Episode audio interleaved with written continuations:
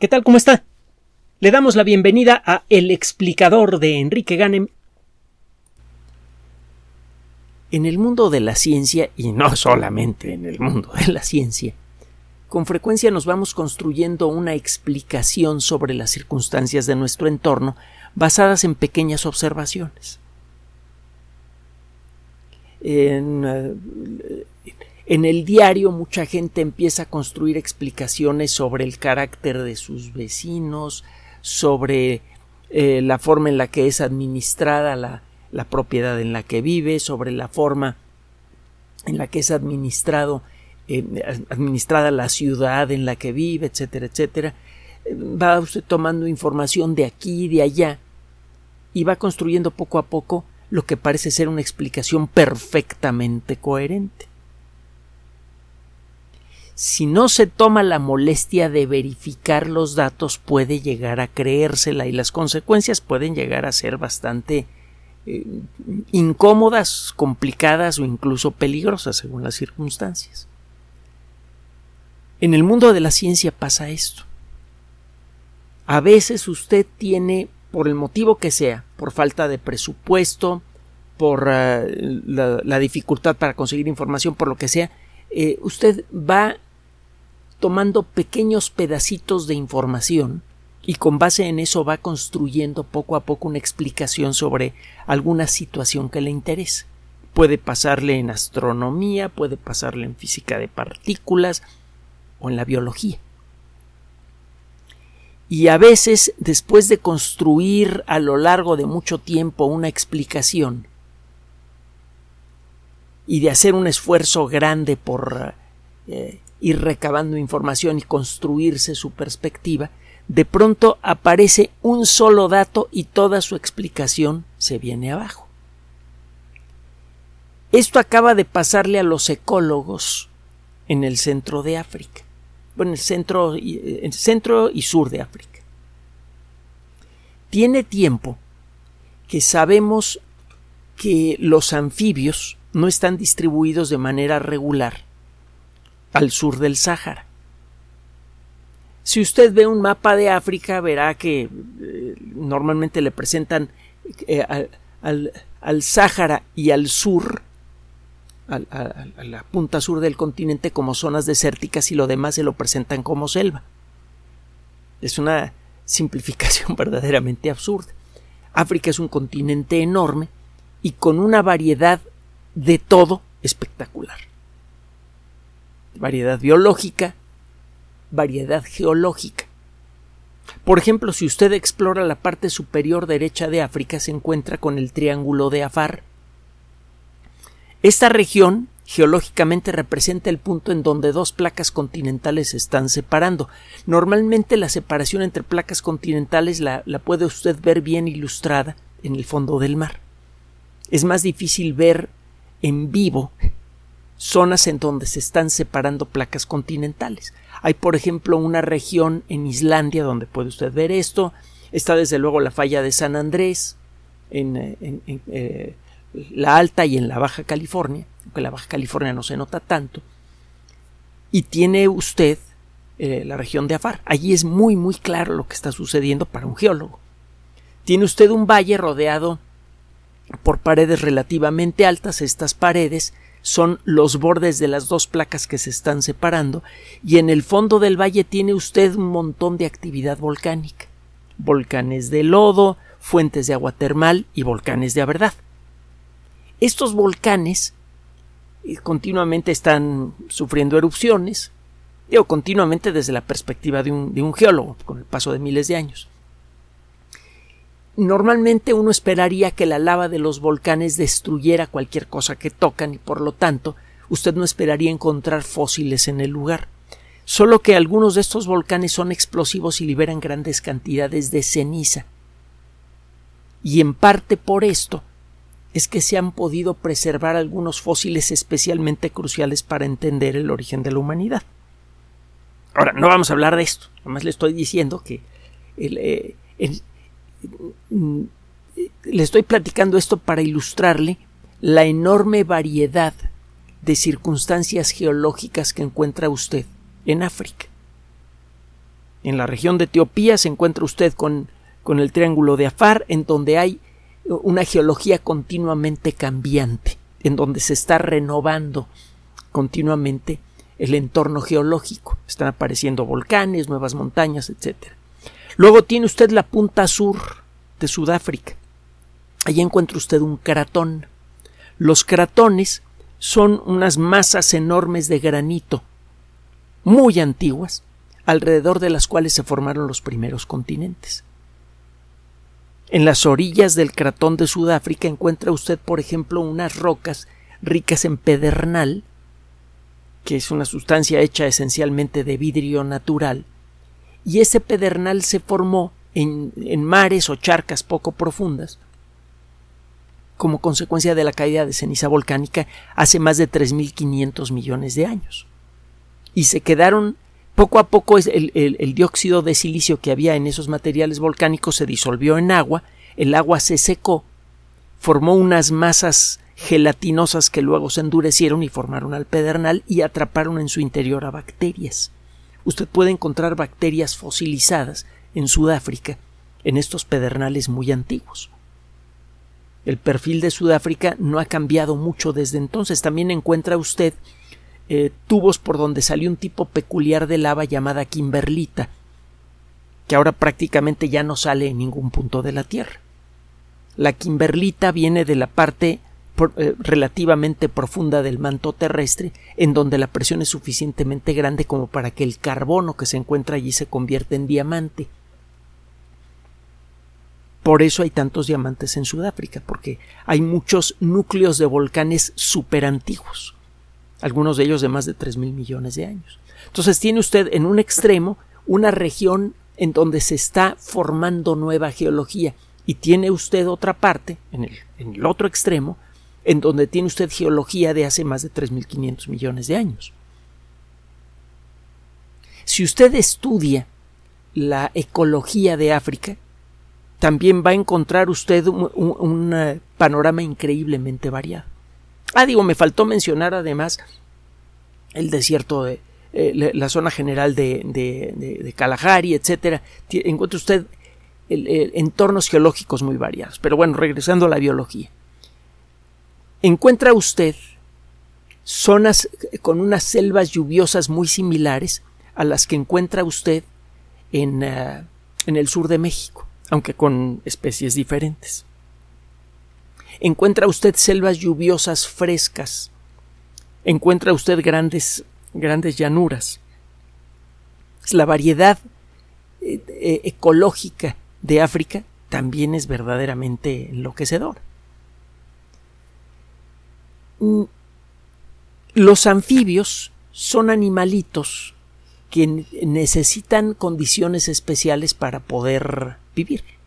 Necesitan, eh, eh, y esto es especialmente cierto, por ejemplo, para los batracios, que son los anfibios que tienen patitas y brincan, los sapos y las ranas.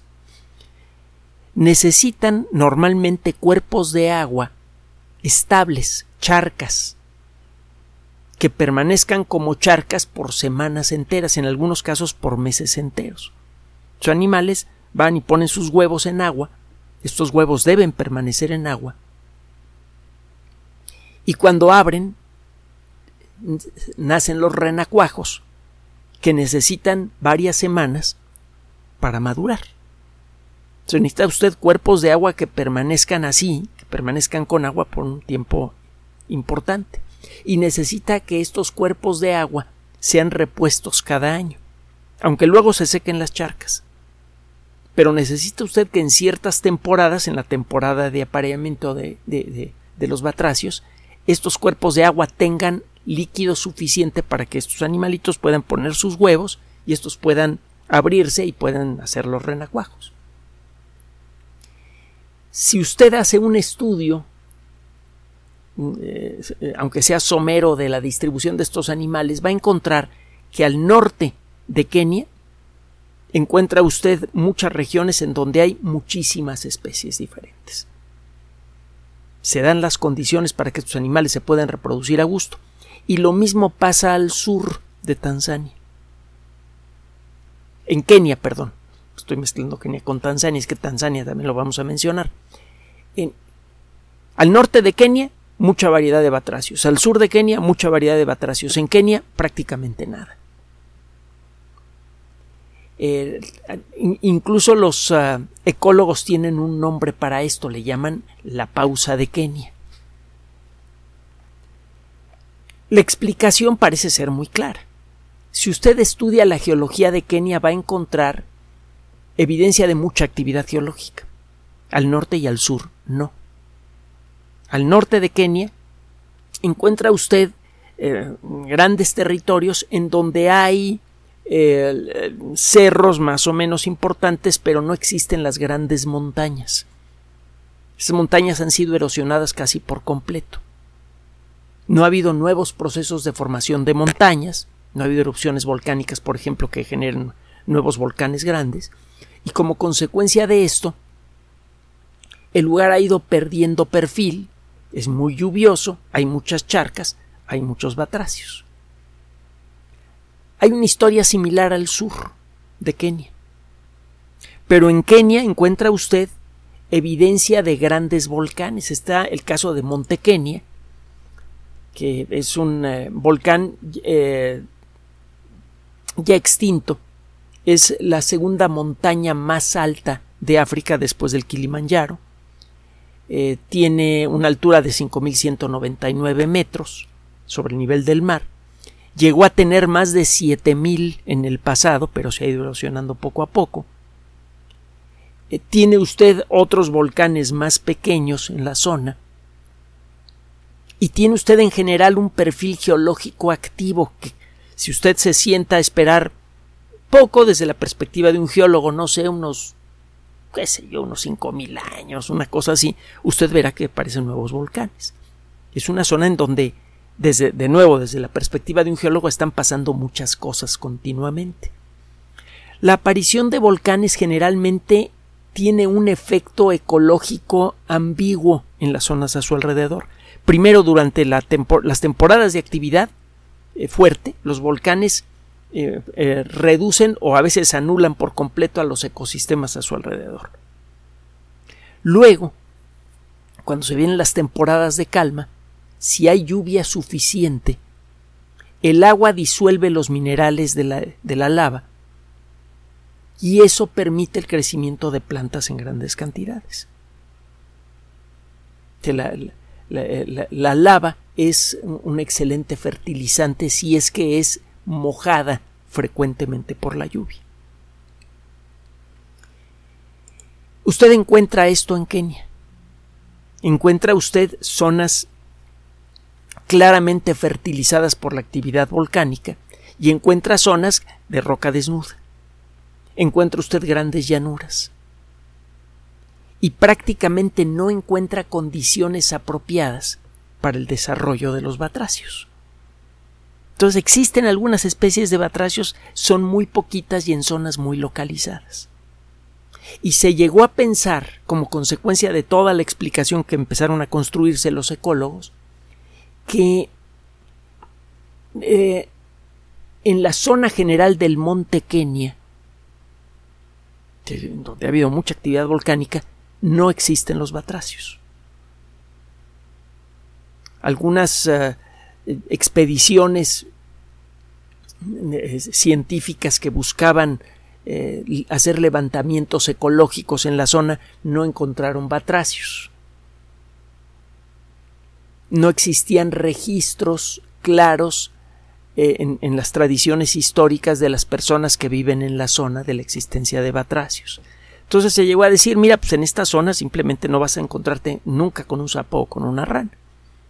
Y este es, eh, es la pausa de Kenia. La pausa en las poblaciones de, batracios. Total, eh, si usted hace la comparación con Etiopía y Tanzania, por ejemplo, la diferencia es espectacular. Son países eh, cercanos.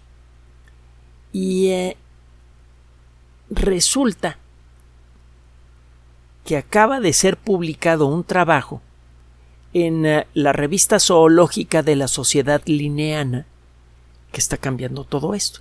Carlos Linneo, se acordará usted, es la persona que desarrolló la técnica que sirve para clasificar a los seres vivos. Carlos Linneo es uno de los grandes padres de la biología. La técnica que utilizó para darle nombre a los seres vivos, que parecía inicialmente algo arbitraria, facilitó en mucho el trabajo, por ejemplo, de Darwin para poder entender el proceso de evolución. Si usted quiere poder ver con el entendimiento el proceso de evolución, necesita usted un criterio para determinar cuándo dos organismos muy parecidos pertenecen a especies diferentes y cuándo no. Y necesita ponerles nombre. Una vez que puede ponerles nombre a dos especies diferentes, es más fácil empezar a rastrear su historia. El, trabajo metódico de Carlos Linneo sirvió de base para construir el proceso que ahora usamos para darle nombre a las especies, que incluye hacer un análisis anatómico muy detallado y ahora, en las últimas décadas, hacer un examen genético muy detallado también. Esto es lo que nos permite ahora distinguir mejor una especie de otra y nos permite ver el proceso de evolución casi casi día por día. Podemos verlo a nivel molecular en muchos seres vivos, incluyendo a los seres humanos. Resulta un tanto absurdo que exista todavía gente que niega el proceso de evolución. Y lo hemos comentado en muchas ocasiones diferentes. Cada vez que aparece un nuevo argumento en favor de la evolución, estas personas tienen que adaptarse, que es parte del proceso evolutivo, para enfrentar el reto de la nueva evidencia en favor de la evolución. Es decir, que paradójicamente los antievolucionistas tienen que evolucionar sus argumentos para ajustarse a las circunstancias.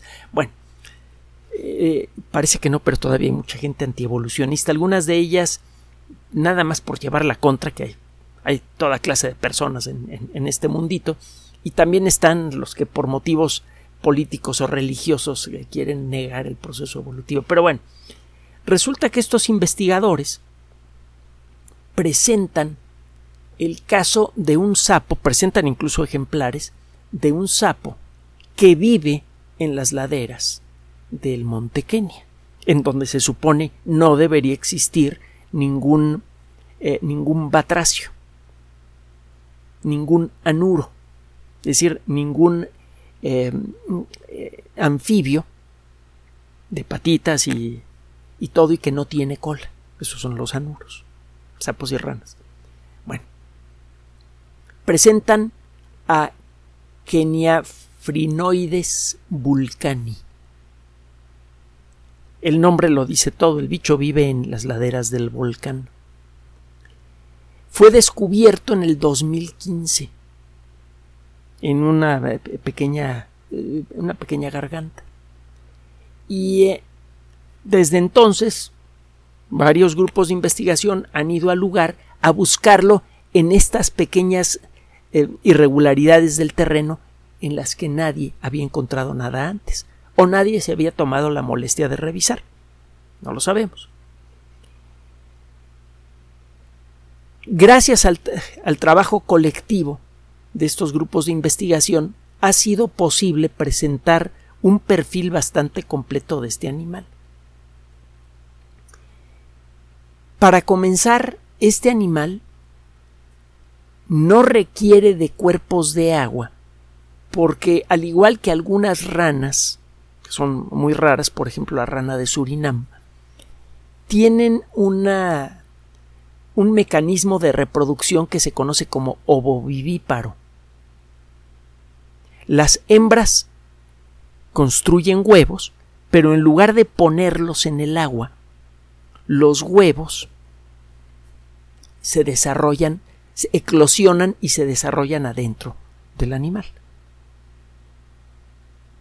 Y empiezan a desarrollarse los, ah, los ah, renacuajos adentro de su madre hasta que alcanzan la, la forma general de un pequeño animal adulto.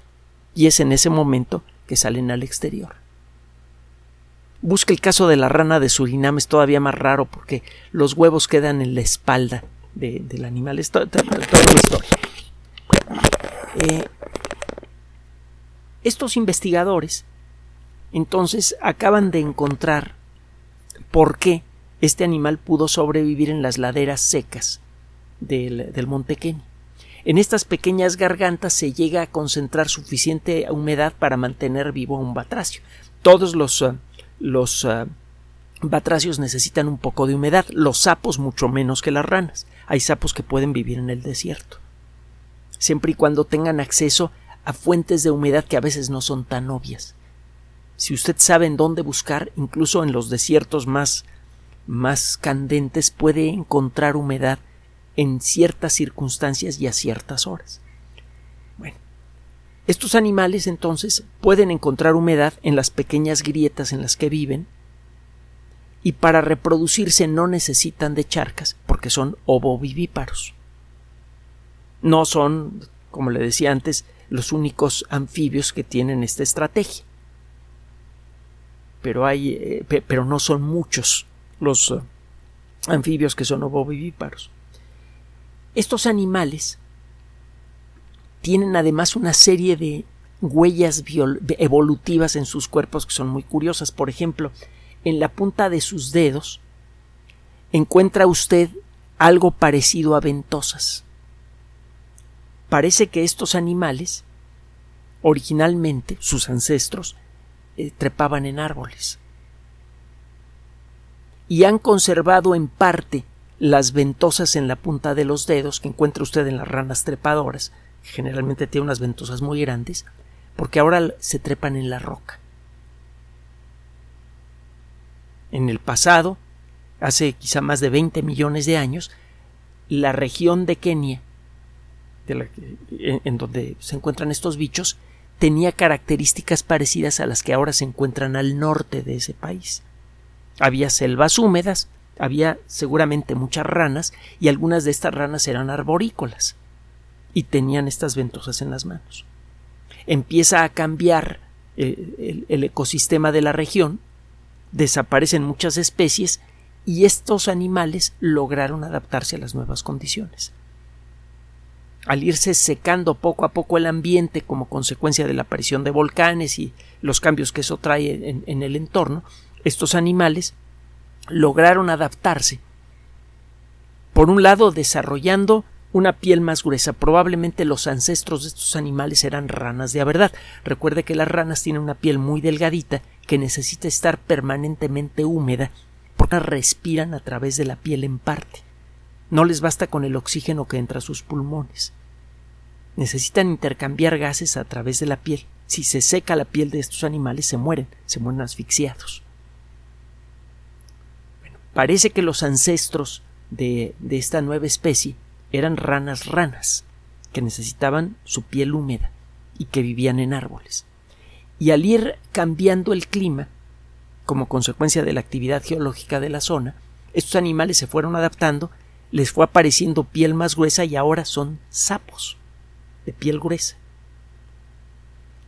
Si usted ve en Internet imágenes de Kenia frinoides vulcanis se escribe Kenia con Y. Eh, eh, la F de frinoides es una PH y la I eh, después de la, de la, PH y la R es Y. Kenia frinoides vulcani. Si usted busca imágenes en Internet, verá un animal que parece una rana arborícola. Incluso el patrón de colores en la piel del animal se parece al, al de una rana y no al de un sapo, pero la piel es más gruesa de lo normal. Entonces este animal fue pescado a la mitad del proceso de pasar de rana a sapo, de pasar de animal de piel suave y delgada a un animal de piel gruesa que puede vivir en ambientes secos. Existe además una especie en la actualidad en Tanzania que es muy cercana en aspecto y en características biológicas generales a la nueva especie. Se llama Churamiti maridadi. Aquí todas las ies son latinas. Este animal es un sapo arborícola. Los sapos normalmente no son arborícolas, son animales que viven en el suelo. Este sapo sí vive en los árboles, en la orilla de, de selvas lluviosas.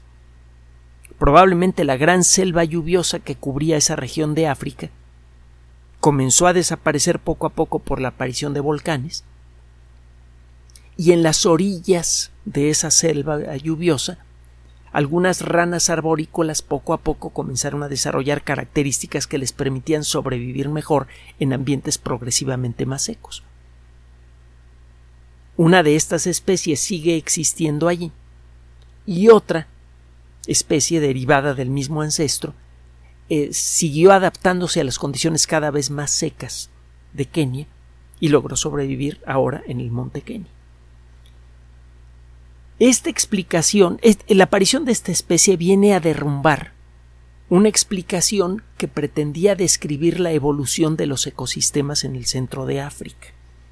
Y una, eh, existía ya todo un, un relato muy completo en la mente de los ecólogos sobre cómo había sido la evolución de las especies en el centro de Kenia. Y con base en eso incluso se han establecido criterios para delimitar las fronteras de parques naturales.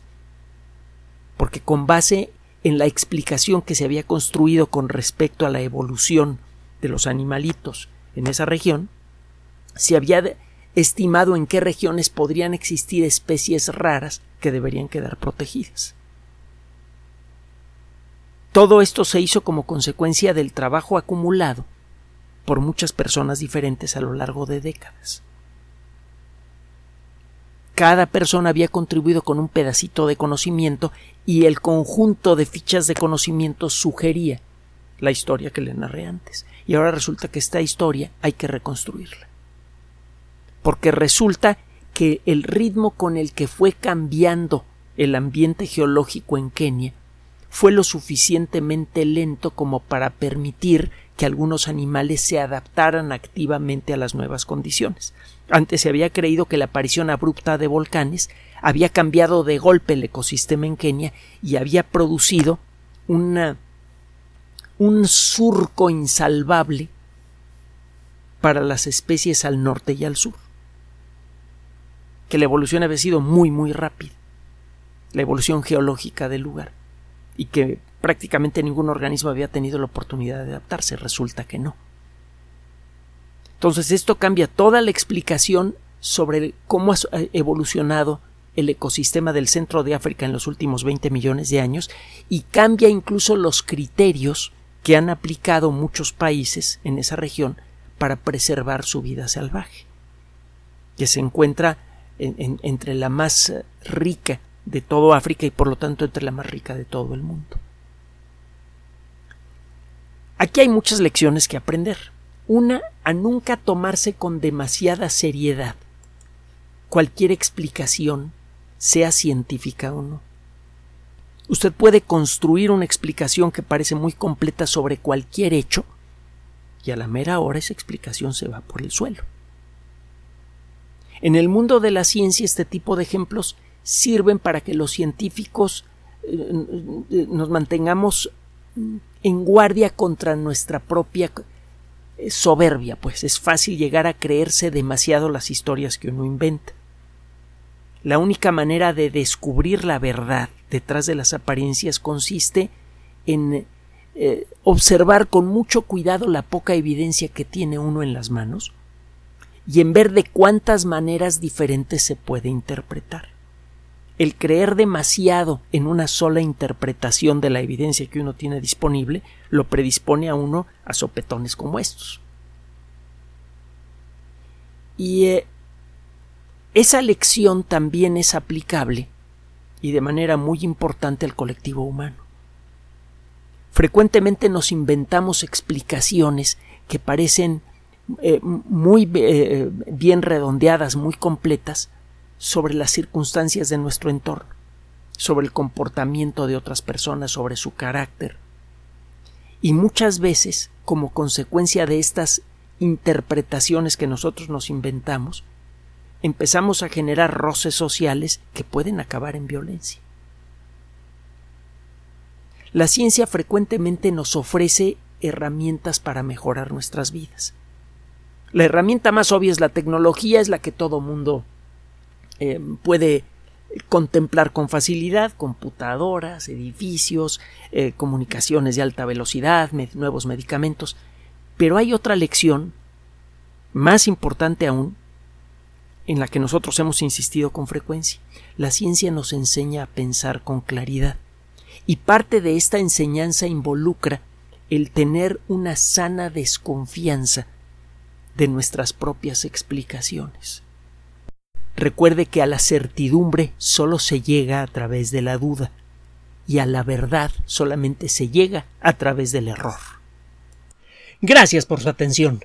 Por sugerencia suya tenemos abierto un espacio en Patreon, el explicador Enrique Ganem, y en PayPal, el explicador patrocinio por los que gracias a su apoyo sostenemos este espacio.